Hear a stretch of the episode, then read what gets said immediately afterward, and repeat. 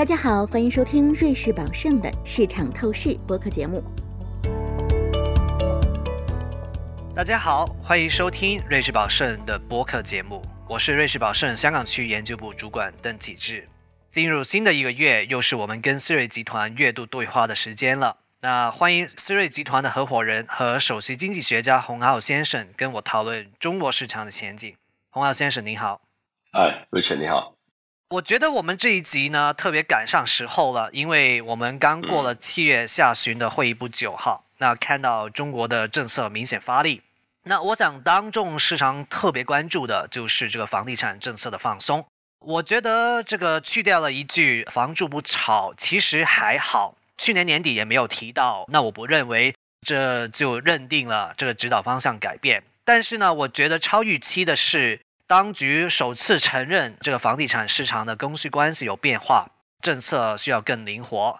目前呢，住建部已经指引了要降低这个首套房的首付，还有贷款利率，改善性住房的税务优惠等等，还有就是认人不认贷。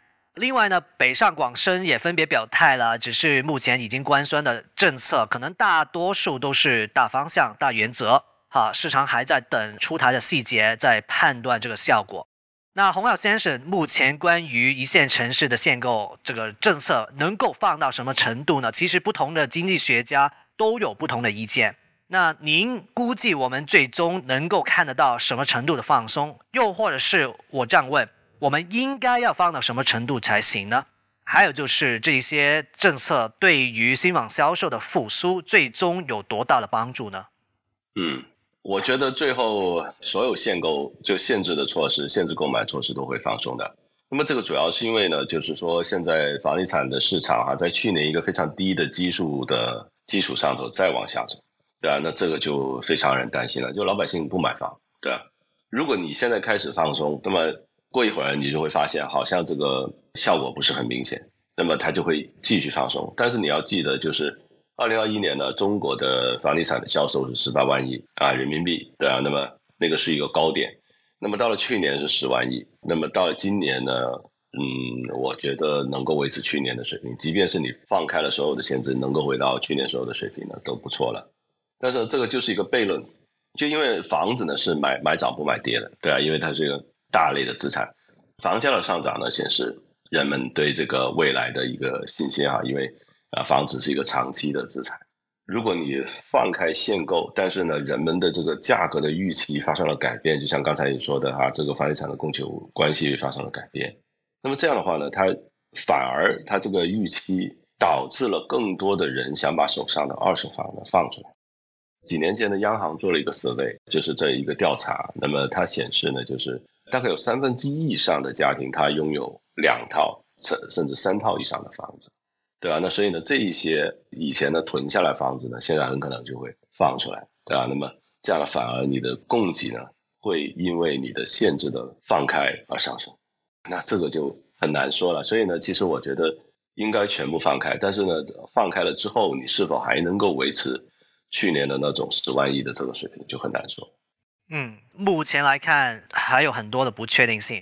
其实呢，最近我在一些媒体里面看得到啊，某部分的经济学家有一些的建议，说可能用钱去吸收一部分的房地产供应，去人工的去制造一个供不应求。那先撇除这个钱的问题以外呢，其实我觉得这个就有点夸张或者是极端的一个想法，但事实上好像是可以解决问题的。那我不知道洪耀先生您的看法是什么？嗯，这个是有可能的，因为呢，我们有一个就是说，呃，以前呢，我们有一个叫棚户区改造的这样的一个措施。那棚户区改造就是说，你建一些所谓的低端的房子给，对啊，就所谓的低收入人群。这样的话呢，就是呃，以前每年大概是六百万套，一九年之后呢，就变成了一百万套，就好像就反正就不干了这个事情啊。但是呢，我觉得就是说，如果现在有必要的话呢，那你用钱把这个房子买回来，然后呢做成保障房或者说是廉租房，那这样的话呢去租给低收入的人群去照顾他，未尝不是一个好的策略哈。因为呢，首先呢你呃提高了这个低收入人群的福利，那这个人群是比较大的。另外一个呢就是你化解了这个存货，对吧？那第三呢就是呃，房地产商啊，他收到了这笔钱之后呢，他能够继续的去开发啊，做这个房地产开发啊，去给啊其他的用户。那所以呢，我觉得这未尝不是一个好的建议吧。但是呢，他 做出来难度是有点大的，因为没没干过这个事情。同时呢，就是说你要是去买房子的话呢，那么用公家的钱买房子，对啊，它有一个利益输送的。那你你这么多 developer，对啊，这么多房地产，你你你买谁的房子？请问？那你买的时候，你怎么样去定价呢？对吧？你你你不能总不能按市价去定吧，对吧？那你可能这个对啊，比如说上海的均价是六万，对啊，那你是否用六万去买这个房子呢？如果你要降价去买这个房子啊，那么因为最近几年拿地的成本是很高的，其实很多房子它的楼面价都已经是四万甚至更高，对对对，你把它造出来。所以你说你要它降价多少呢？对吧？所以呢，这些都是很有很多很多很多细节的问题，是值得值得商榷的。所以呢，我觉得这个 idea 这个主意呢是不不失是一个好的主意，但是呢，它要做出来，它有很多细节呢是值得斟酌和商榷的。所以实际操作的难度比较高，是吧？呃，我认为是的，而且没干过这个事情。对，因为中国有个收储的习惯，那比如说猪肉，对啊，我们是收储一个。这个猪肉大概是三个月，应该如果没有记错，应该是三个月的猪肉的供应是在这个国库里头收储的。大麦啊、铝，还有一些战略的物资啊，还有原油啊，这都是收储的。呃，但是我们从来没有对于 房地产 进行一个收储啊，所以呢，这个也是，就是说，这个是有点呃脑洞大开的一个建议吧，但是它不是是一个好的建议。嗯，有趣有趣。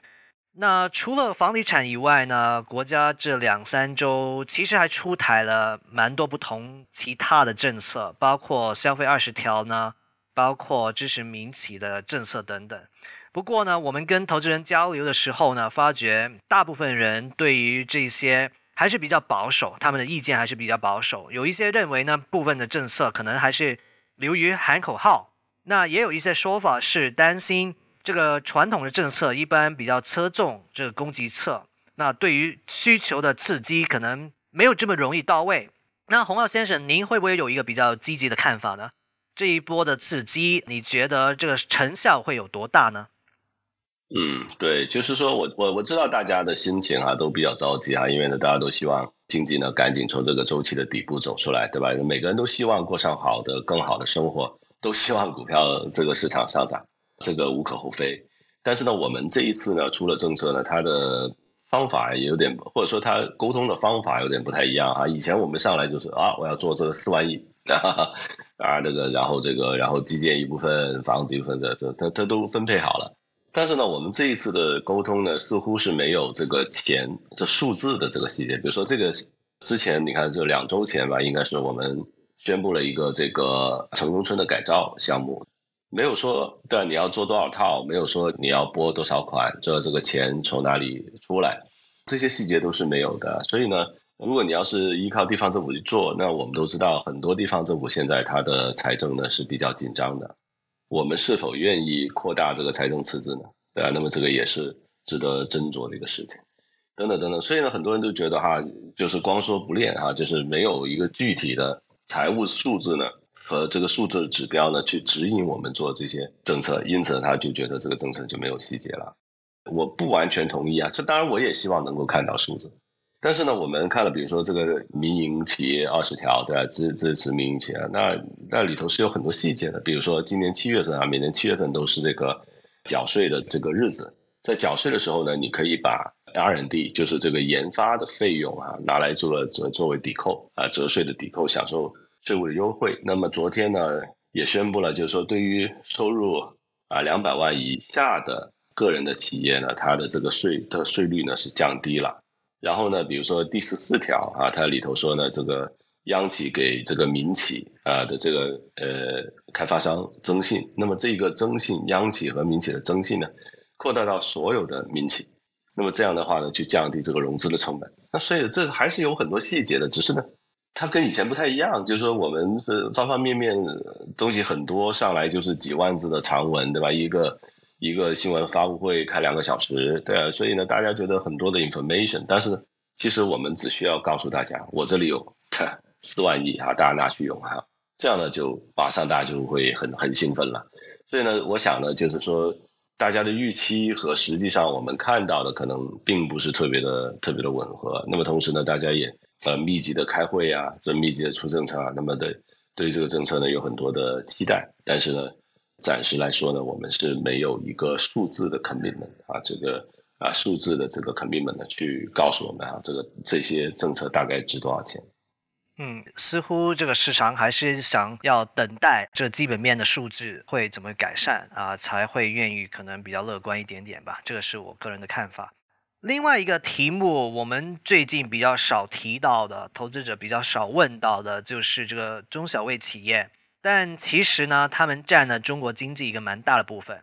那我们都说这个中小微企业有所谓的五六七八九的特色啊，意思就是说它贡献了百分之五十以上的税收，百分之六十以上的 GDP，百分之七十以上的技术创新，百分之八十以上的就业，百分之九十以上的这个企业数量。所以呢，其实帮助这个中小微企啊，在我个人看来，可能比大企业更重要。那根据观察呢，目前中小微企业面对的困难当中呢，有两个问题比较突出的。第一个是他们比较难申请贷款啊，银行都只愿意去借给大企业。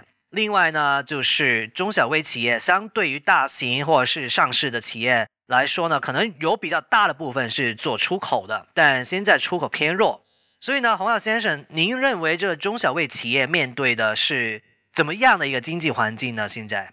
您刚才说到有这个个人企业的税率降低哈，还有没有什么的政策你会建议去帮助这些中小企去度过这个困难呢？嗯，对，这个税率的降低呢，它不一定有用哈，因为它的前提是这个小微企业它它先要收入对哈。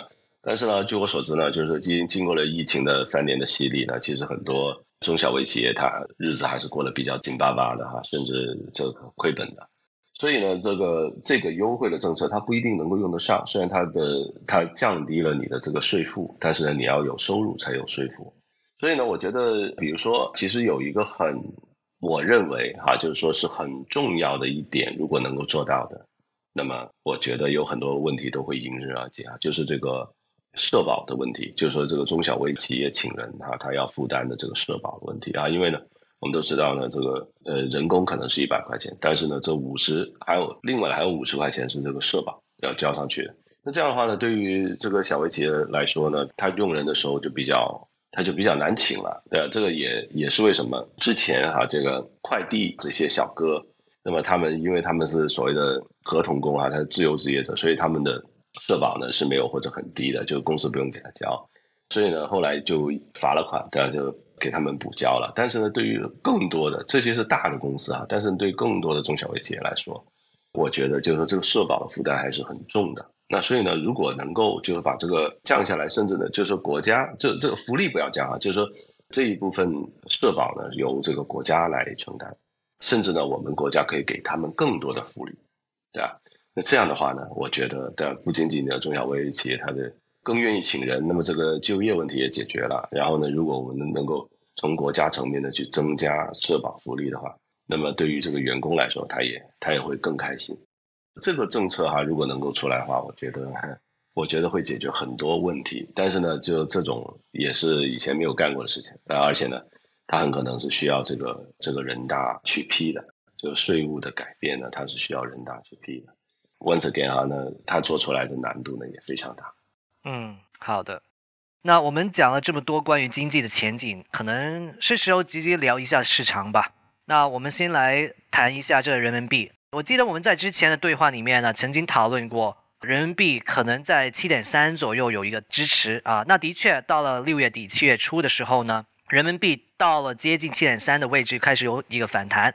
一部分的原因当然是因为市场对于政策有了预期，认为可能。经济的周期会好一点点，但更重要的可能是人民银行对于这个汇率的定价开始有点干预。所以，洪耀先生，您现在是怎么看人民币的？我们会不会重新会有一波的贬值，还是大概率可能在七到七点一二左右的区间去上下呢？对，我觉得就是七到七点一左右吧。但是呢，这个低点就七点三是一个低点呢，它是一个比较确定的一个时间，对吧？但是呢。毕竟呢，我们的出口对吧要再转弱，经济也没有走，没有很快的复苏。这样的话呢，人民币作为一个强周期性的一个资产类别啊，就这样我们把它做一个资产类别来看，它是一个强周期的资产类别。所以呢，如果经济不起来的话，那么你很难去认为就是说这个人民币就要大幅走强了或怎么怎么着了啊。但是呢，七点三呢应该是一个周期性的低点啊，那大概就是在七到七点三之间啊，这样来回来去的来回来去的交易吧。我大这是一个大概率的时间。当中这个预测有多少是隐含了您对于美金或者是美国经济的一个假设？因为汇率毕竟是两边去比较嘛。对美元，呃，这样的话呢，你会看到一波，就是说，当然美元我们认为一百去年见到一百一十四了，应该也是一个周期性的高点了，但是呢，它很难去越过。那现在大概是一百零四左右。对啊，所以它有可能就是美元，因为美元的对手盘有很多，不仅仅是人民币。那么我们对美元的话呢，就是说短期因为避险的情绪走强，但是呢，长期就是说，呃，这个五到七年这样的周期它还是会走弱的。这样的话呢，如果美国在明年一季度有一个微弱的衰退的话，或者说因为做工业的改造啊什么，和中国的这个贸易的关系啊等等，那么导致就是说美国对于中国的出口啊在减少。对啊，那么这样的话呢，啊，我们人民币呢，它大幅走强的这个基本面呢，也不是特别的强，所以呢，我觉得最关键就是经济能否如期的复苏。今年呢，我们达到五以上的增长，那如果是这样的话，这个预期能达的话，其实我觉得七左右也应该是一个合理的数。嗯，所以最终还是要看我们自己本身的基本面。这个也带到最后也是最重要的话题，当然是股票市场哈。我先交代一下我们瑞士宝盛的看法，我们还是维持一个区间交易的建议啊，估计恒生指数的区间大概是一万八千到一万一千左右。那洪浩先生，我了解到您的观点可能也是大概是区间交易，但是您的区间顶部的目标可能高一点点，是大概两万三左右，是吧？啊，但反正可能都是大同小异。所以整体来说呢，目前的阶段性机会会不会比较在个别的主题和板块啊？因为这个区间可能几千点也不是这么容易抓吧？投资者操作的时候应该保持一个怎么样的心态呢？嗯，两万三千点，我们曾经到过两万两千八百点啊，就是这个一月份的时候。所以呢，我觉得呃，现在大家还是要有耐心吧，因为呢，毕竟你说今年虽然我们经济的修复呢，它遇到了一些阻力，对吧？但是你说今年会比去年更差吗？不可能，这我觉得不可能啊，对吧？因为去年的整个这个都是封闭的，所以呢，我觉得，呃，因此呢，就是说我们也没有去上调或下调我们的这个目标价，因为呢，它毕竟它到过一次的两万三，然后区间呢，其实我觉得也是比较合理吧，相对于我们现在的看到的基本面呀，还有看到流动性，市场是不缺流动性的，现在，甚至全球的宏观的流动性，它是处于一个拐点向上的一个格局，就是说全球的宏观性流动性是放宽的。为什么呢？比如说，那我们举个例子，比如说这个美联储它紧缩的政策已经到了一个尾声，对吧？那这个显示就是说你的边际应该是在宽松的。那中国的这个央行呢，它是准备随时准备要降息降准的，对吧？那所以呢，这个也是这两个最重要的央行呢，其实它也是在这个拐点附近。那英国呢，欧央行呢，虽然它继续加息二十五个点，但是呢，它一一般来说，因为它的通胀和货币周期呢，它滞后美国大概三到六个月，所以呢，美联储未来三到六个月你也会看到，就是 ECB 也会转的，对啊，那日本央行就继续坚持它的这个这个买国债的这个计划，所以你看，那整个的全球宏观流动性其实它是在边际的向上的，那所以呢，就在这个时候，你想象一下，这我们的基本面没有比去年更差，对吧？央行要出政策，然后全球宏观流动性要经历了一个低的拐点往上走。那这个时候，我是觉得是不应该太悲观的。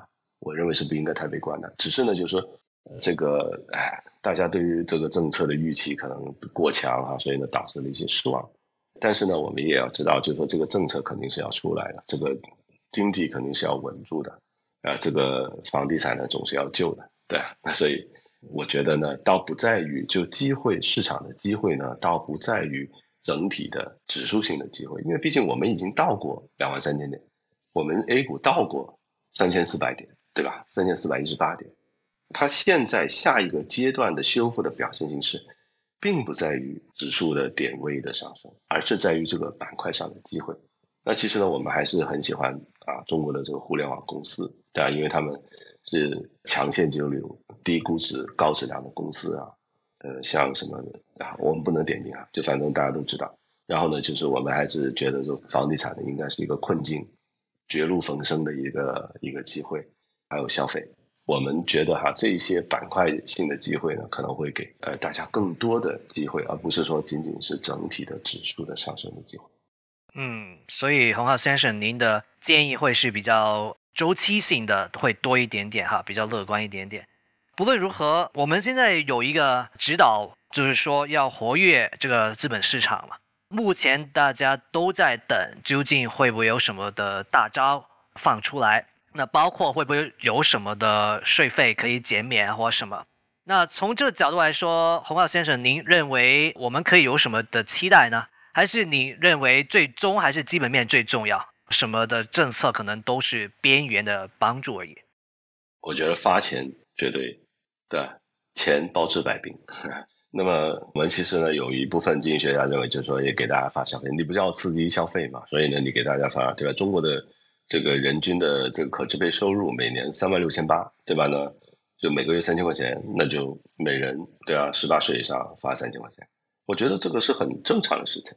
那这样的话呢，就是这种发钱或者说发这个消费券的这个方式呢，在海外的经济，甚至在我们香港都有经历过。在香港就是按人头来发，对吧？只要你在香港，我就给你发钱。那这样的话呢，其实它帮助了香港经济呢。这个在这个平稳的度过了这个疫情的三年啊，以及今年的这个修复，所以呢，这些政策呢，如果它是能够做出来，它绝对是一个大招啊！这这这，它绝对是比你减息降准啊是更更好，因为市场不缺钱，现在市场缺的信心，信心呢主要是来自于前景的不明朗、就业的不充分啊，以及这个收入的不稳定、不确定。那所以呢，如果是这样的话呢，那么我们应该尝试一下，就是给这个老百姓。要发钱，对吧？你发个半年，对吧？什么问题都解决掉。对，所以呢，这个这个绝对是一个大招，但是我们也知道，就是它做出来难度是，嗯，是非常非常非常大。嗯，所以基本上，我觉得可能我们的一个意见就是在我们已经做过的啊现有的框架里面，可以做的东西是还是有很多啊，但是这个效应我们还是要观察。那如果我们要出大招的话，我们真的要尝试走出这个现有的框架，去去尝尝试一些新的东西，是吧？今天的时间可能就差不多了。那非常感谢洪浩先生的分享，观众朋友们敬请留意我们下一期的播客节目，谢谢，谢谢。感谢您收听瑞士宝盛的市场透视。如果您喜欢本期内容，可以通过 Apple Podcast 订阅。随时随地收听我们的节目，欢迎访问 www.dogjuliusby.com，进一步了解瑞士宝盛、我们的团队以及我们的最新观点。我们将在下一期节目中为您呈现崭新内容，欢迎当时收听。以下内容为节目免责声明：本节目中所述信息与观点属营销资料，并非独立金融或投资研究成果。本节目内容仅供参考，并不构成经由或代表瑞士宝盛发出的买卖任何证券、证券相关衍生工具及其他产品，或参与任何司法管辖内的特定交易的邀约、推荐或邀请。对因使用本节目内容而导致的任何损失，瑞士宝盛不承担任何责任。请访问 www.juliusby.com/legal/podcast，了解更多重要法律信息。